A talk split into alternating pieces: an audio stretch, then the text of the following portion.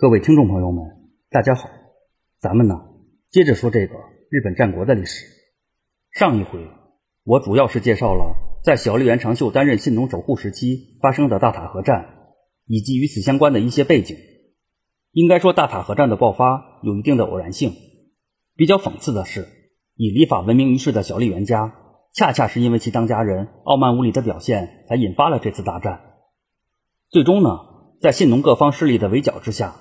大塔河战以小笠原长秀的完败作为收场。自此之后的二十多年里，小笠原家与信浓守护再一次断了关联，而信浓国实际上是由幕府代为管理的。作为有史以来表现最差的一任当家，在一四零五年的时候，还不到四十岁的小笠原长秀就让出了家督之位。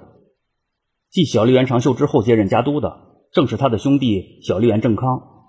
可以说呀，小笠原家的发展。由此就迎来了转机，在小笠原正康的带领之下，小笠原家逐步回归了发展的正轨，也得以再度担任了信农守护一职。有句话叫做“乱世出英雄”。在小笠原正康接任信农守护之前的那一时期，恰逢关东大乱，这对于小笠原家来说，称得上是个东山再起的好机会。在一四一六年发生的上山禅秀之乱中。上山禅秀的叛军一度把镰仓公方足利持氏赶出了镰仓。虽说这次战乱普遍被定性为是镰仓幕府的内乱，可是由于有幕府将军足利义持的兄弟足利义嗣的参与，其实际上已经影响到了幕府将军的统治。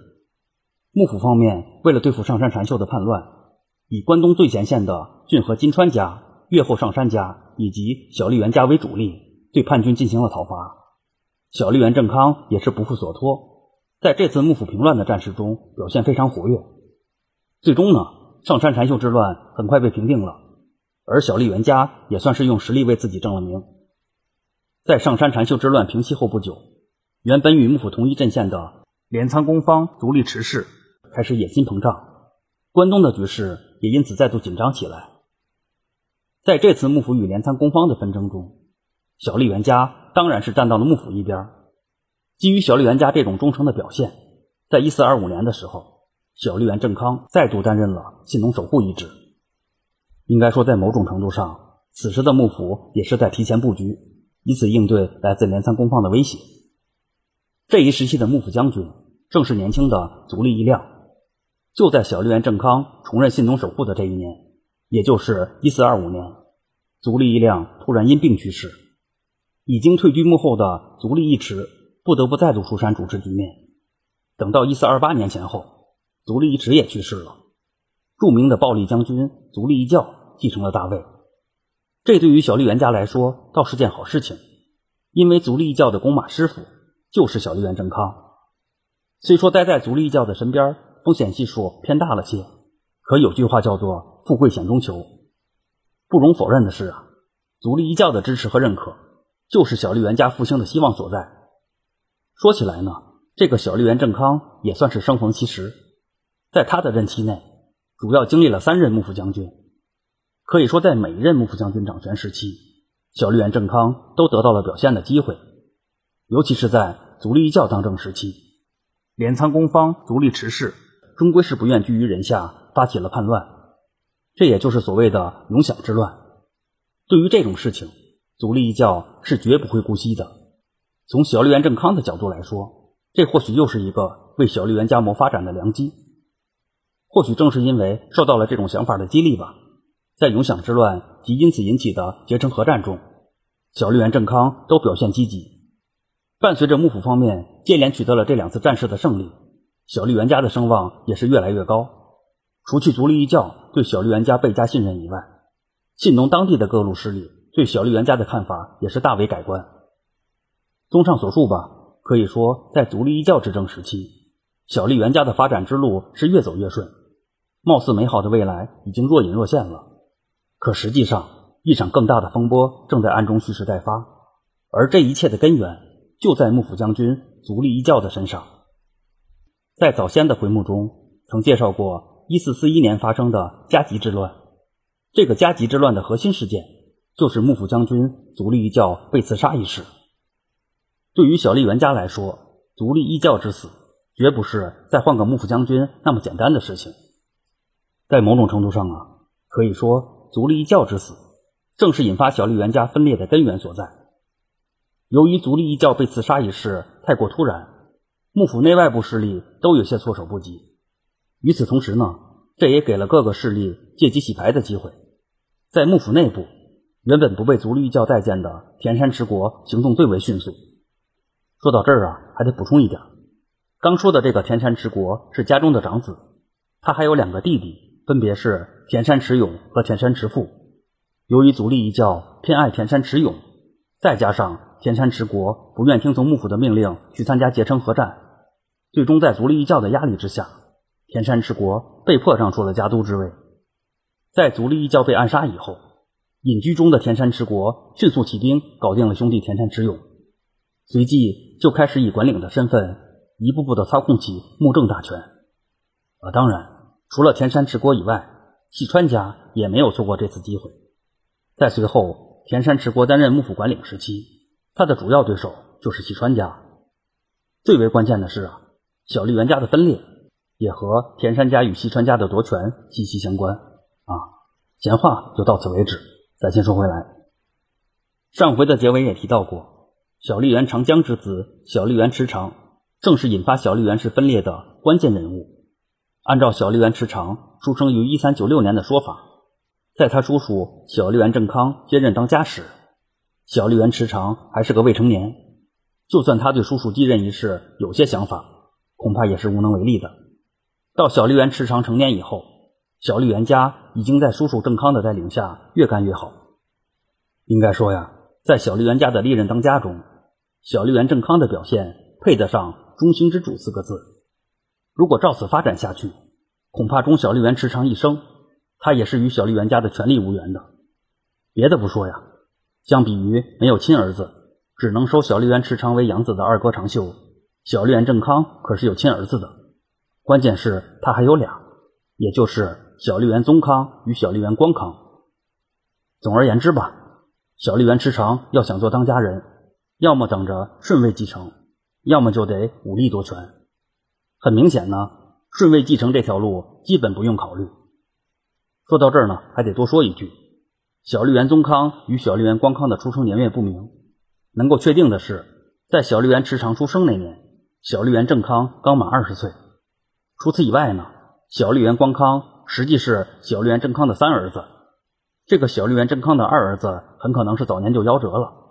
啊，当然，这只是个人的猜测。据此推断的话。小笠原池长与两个堂兄弟的年龄很可能是上下相仿的，大也大不了几岁啊。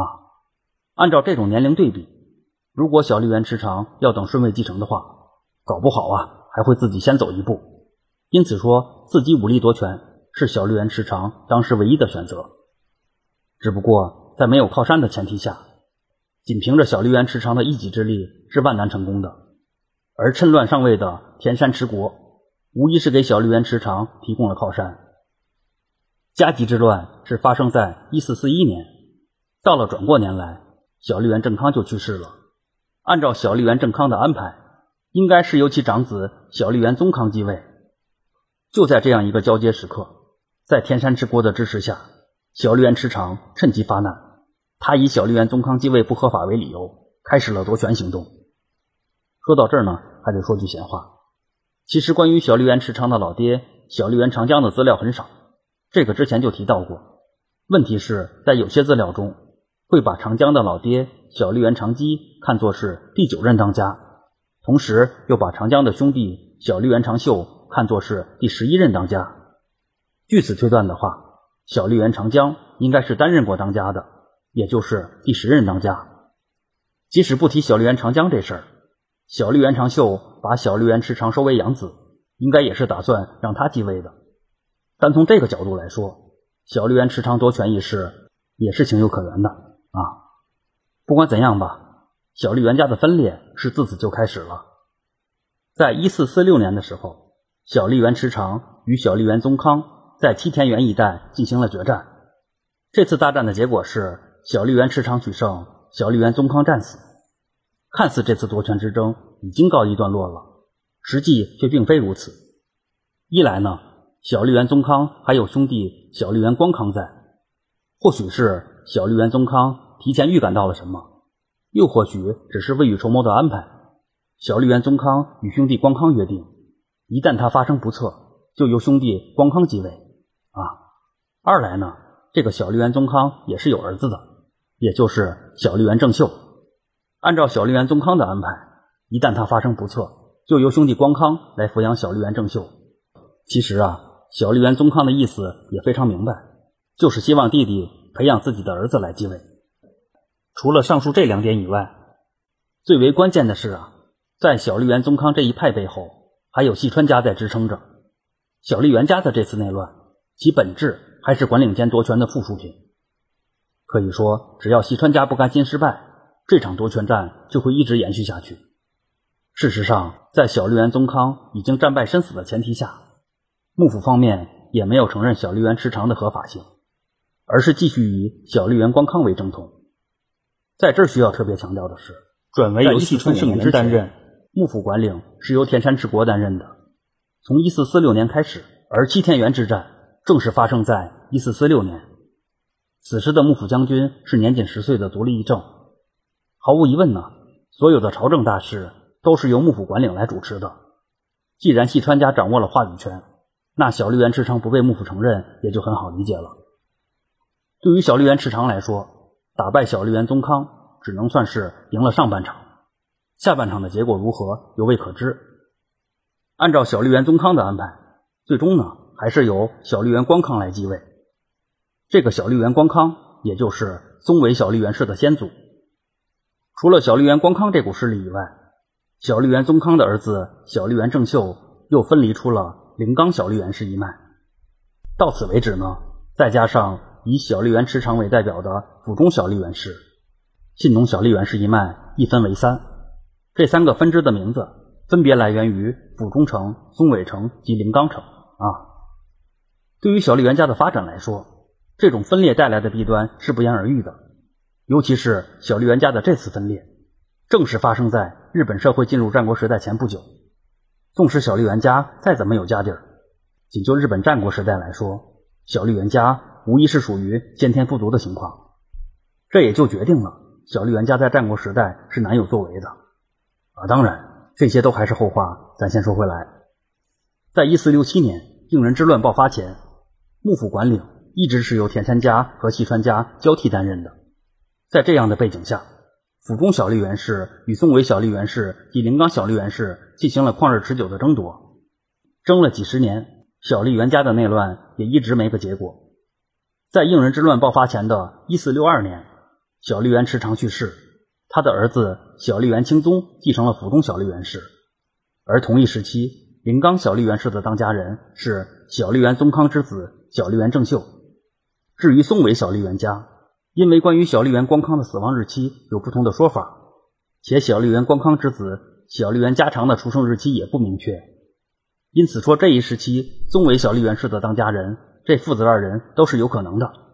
具体的咱也不去探究了。在应仁之乱中，府中小笠原氏加入了西军阵营，而宋尾小笠原氏及临冈小笠原氏则是加入了东军阵营。应该说到目前为止呢，局势还算明朗。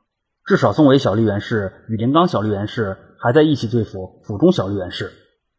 可伴随着应仁之乱后，日本社会战国化的不断加深，这三家的关系也逐渐变得复杂起来。说来说去啊，还是应了那句名言：没有永远的朋友，只有永远的利益。等到了日后，小笠原正秀更是死在了曾经的战友手上。事实上啊，刚说的这个小笠原正秀是一位很有能力的当家人。在应仁之乱爆发后，小笠原正秀就趁着天下大乱的机会，与小笠原清宗展开了决战，并打败了小笠原清宗。与此同时呢，小笠原正秀也在1473年获得了幕府的任命，成为了正牌的信农守护。到1478年前后，小笠原清宗去世，府中小笠原氏由其子小笠原长朝继承。由于府中小笠原氏在信农有相当的影响力。部分豪族并不支持小笠原正秀的统治。为了缓解这种压力，小笠原正秀与府中小笠原氏的关系开始日渐好转。后来，小笠原正秀还做了小笠原长朝的养父。在府中小笠原氏与临冈小笠原氏和解之前，因为争夺领地的原因，小笠原正秀与松尾小笠原氏的关系逐渐恶化。到了1480年前后，松尾小笠原氏与临冈小笠原氏索性就干了一仗。最终的结果是，松尾小笠原氏的代表人物小笠原家常战死。在这儿需要强调的是，关于小笠原家常的死期还有别的说法。不管实际情况到底如何吧，小笠原正秀因此为自己惹来了杀身之祸，这是毋庸置疑的。在一四九三年的时候，小笠原正秀被人刺杀，实施刺杀者正是小笠原家常的后人。时间关系呢，本回就先讲到这里，咱下回接着。战国时代初期的小笠原家说，感兴趣的可以微博及微信公众号关注。闲着没事做自己，是后面有儿化音，我会同步更新相关的节目资讯。谢谢您的收听。